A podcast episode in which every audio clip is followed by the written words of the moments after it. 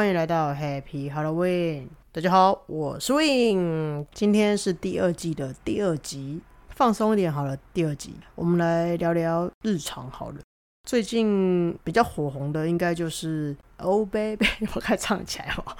再来的话，就是世纪官司 Amber Heard 跟 Johnny Depp。那那时候他们官司开始打的时候，其实我每天都会上 YouTube 去看他们的直播，就是现场怎么样去应对，然后跟律师的 interview 这样子的一个呃集数这样。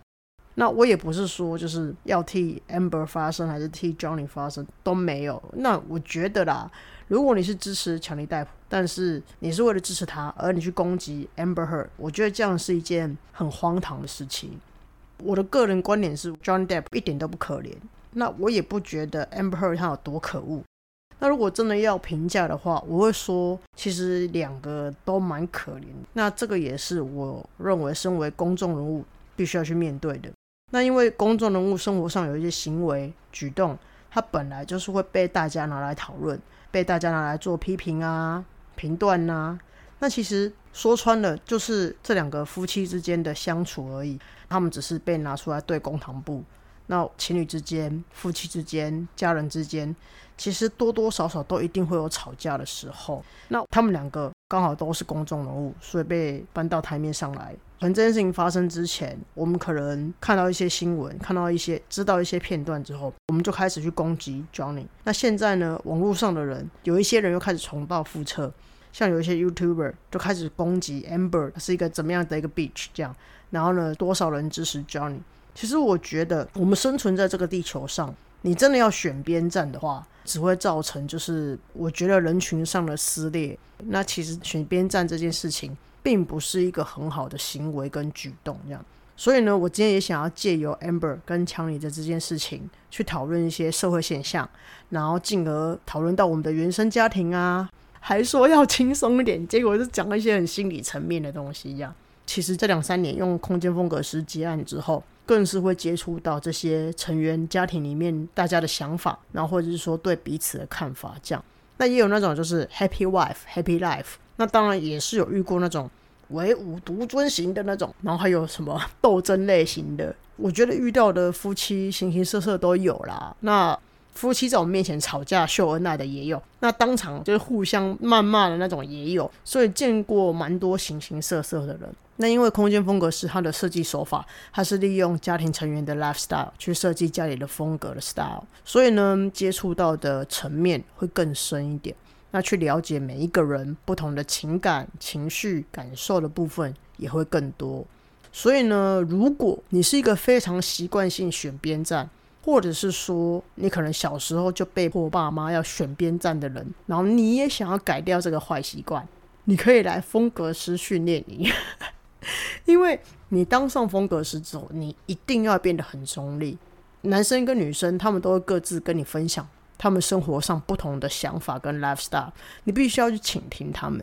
可是如果你一旦开始不中立的话，哇塞，那你的可能六感设计做出来可能就很非常的有偏颇，这样就会变得很不准确。所以呢，如果你想要改掉就是批评别人啊，或者习惯性选边站的话，你可以来就是风格师训练营嘛，很另类行销。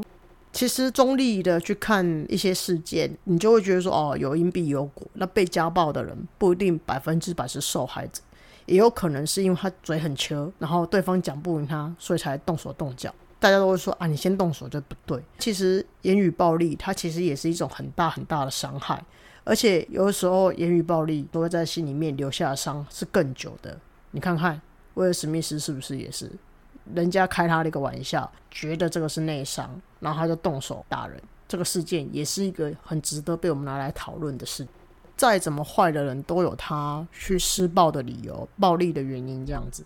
那暴力制成原因，它也有可能是一个不可能解决的因素，比如说言语暴力、冷暴力、霸凌、集体迫害，这些都是社会上很常发生的。那其实这些东西都不会让我们生活变得更好，它也不会帮助我们过得更健康、过得更简单、过得更轻松。那我也不相信说，你今天选择站在 Amber Heard 或是 Johnny Depp。不管你选择哪一边，其实他都不会帮助你活得更好或更舒坦。你顶多就很像是看那个八点档，然后去说谁谁谁有多糟糕，然后就去洗洗睡了。那我不是说你不能去批评别人，或是你不能去选边站，或者说你也不能说出自己的想法。只是我会建议说，你不用去打压另外一边，然后去支持另外一边。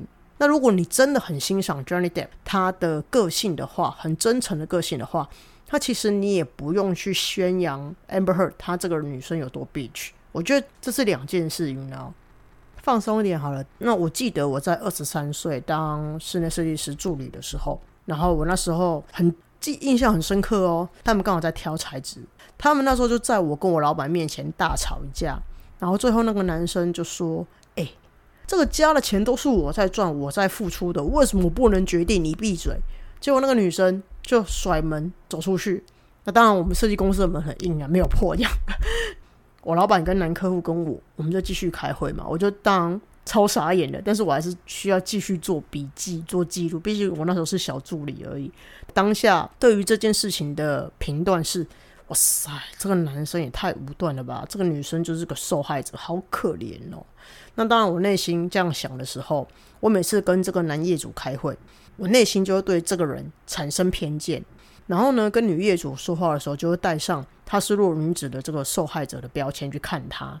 那当然不止这样啦，那时候我的老板也常常对女业主表达怜悯之心，所以跟她说话的时候，有娘都会关怀两句。哇塞，这关怀两句不得了了。在公司里面，就常看到那个女业主来公司找我老板讨论案子，然后顺便抱怨她老公。然后一开始呢，我们都觉得哦，这个女业主真的很可怜，在家里不知道怎么被对待一样。但案子结束之后，哎，这个女业主还是很常出现在我们公司，那我们就觉得，嗯，这个案件并不单纯。后续你们就自己联想啦，我就不多说啦。然后呢，我就开始觉得，嗯，这个社会水蛮深的哈，整个下错重点。那时候开始有点反省自己，觉得好像自己在对待男业主上，是不是有一些个人的偏颇跟观察上的不中立。所以就有了一些成见，这样。那其实那时候才二十三岁，也没有什么接触心理学，当然也不懂，就只是觉得说，哦，这个社会人心很复杂，有没有？那当然后来回头看，就觉得说，哎，这个女生借力使力，有有？用受害者的姿态去博取同情，取得温暖，得到自己想要的。可是呢，我当时候那样想，觉得我还是犯了个错误。我觉得我对这个女业主跟对这个男业主都有一些偏见。那你看这个事件，像不像我们小时候父母吵架？像不像 Amber Heard 跟 Johnny Depp 事件？像不像一些夫妻朋友吵架的事件？那为什么我们总是会收到跟看到一些吵架事件？有没有大家有没有想过这个问题？那我觉得啦，这些吵架事件的学习对象会不会是我们这些就是观察到的人？那可能有一些案件让我察觉到我对人原来是有评价的，所以影响到我自己在专业上的判断。那可能我还做不到这么中立，我没有办法把客户跟客户之间的吵架看成是他们的私事。那我觉得 Amber Heard 跟 John Depp 的官司也是一样，在这件事情上，我学到了什么？就是不能在床上便便，除非你有包尿布。所以你要赶快叫水电师傅去帮你家马桶换好一点，换金马桶。又开始乱讲话，明明就是讲心理层面的东西，又开始乱讲。我觉得受害者跟被害者。这两个都有问题，只是说在每一个事件当下，谁的问题比较大，谁的问题比较小。吸毒就是吸毒，酗酒就是酗酒，家暴就是家暴，嘴坏就是嘴坏。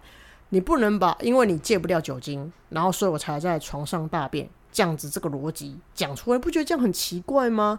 可是如果你因为你自己一直喝酒，然后把酒精看得比我重要，我为了要让你看到我重视我，得到你的关注，得到你的注意力，所以我大便在床上。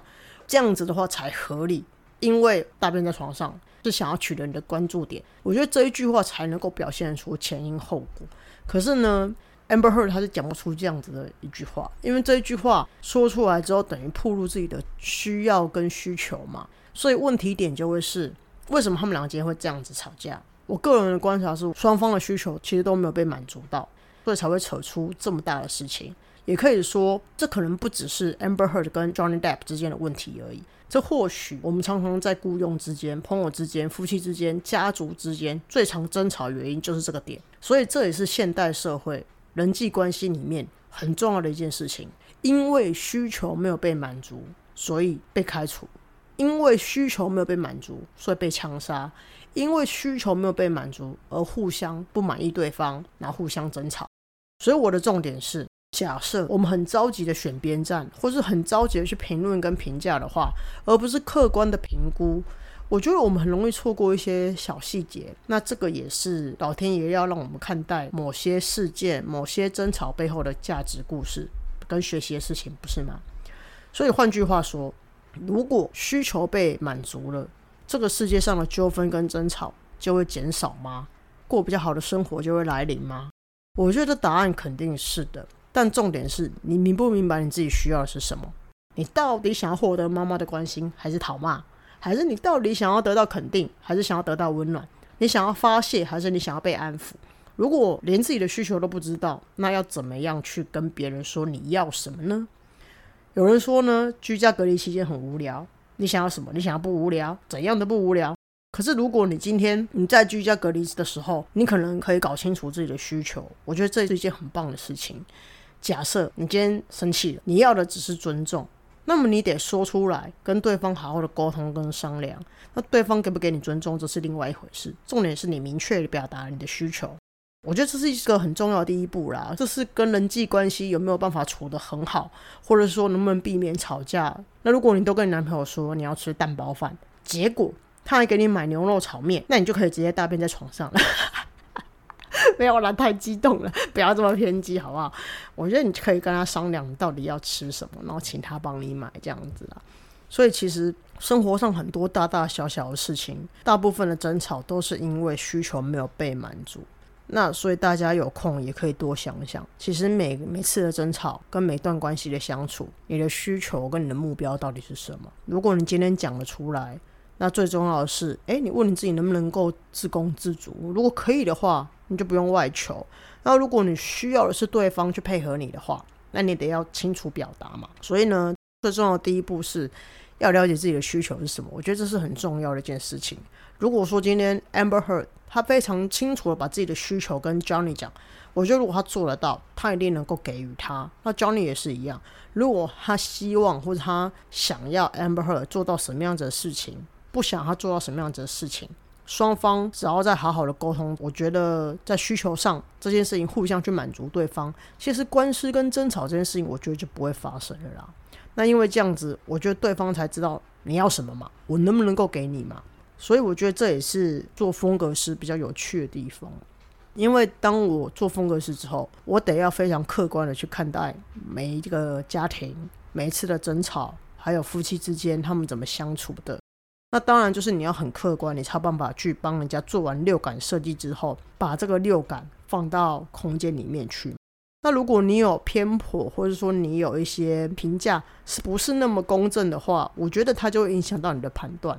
所以呢，通常我都问当事人：诶，六感设计做完之后，你明白你六感的需求了吗？那接下来我们就把你的六感放到你的空间里面吧。诶，那当他的六感做出来放到空间里面去之后。他的需求被满足了，他其实也就被疗愈了。这也是风格师傅他厉害的地方。那自然而然，客户就不会大便在床上啦，对不对？又硬是要乱讲话，好烦哦。在这里还是要鼓励大家，明确的把你的需求讲出来。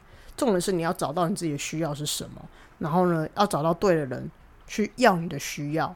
那你要到了之后，我觉得自然而然你心中的那个委屈就放掉了，那争吵就会变少了。所以如果疫情期间大家在家里真的很无聊的话，我觉得大家可以静下来，然后听听音乐，做做瑜伽，然后写下自己的需求，不管是对谁说也好，对你的男朋友讲也好，对老公讲也好，对妈妈讲也好，试着把你的需求清楚的表达出来，然后尤其跟对的对象表达出来。我觉得这样子，你们的人际关系才会是和谐的，家庭才会好啊。不然疫情期间关在家里很无聊，然后又要隔离，又跟家里人吵架，很闷呢。所以我觉得避免争吵的方式，大家可以听听看，然后呢试试看看，然后有任何的想法都可以欢迎写信跟我分享。希望大家有不一样的观点去看待每天发生的事，我觉得都是一个很好的课题，可以让我们去学习的。就这样子喽，谢谢大家收听，拜拜，下次见。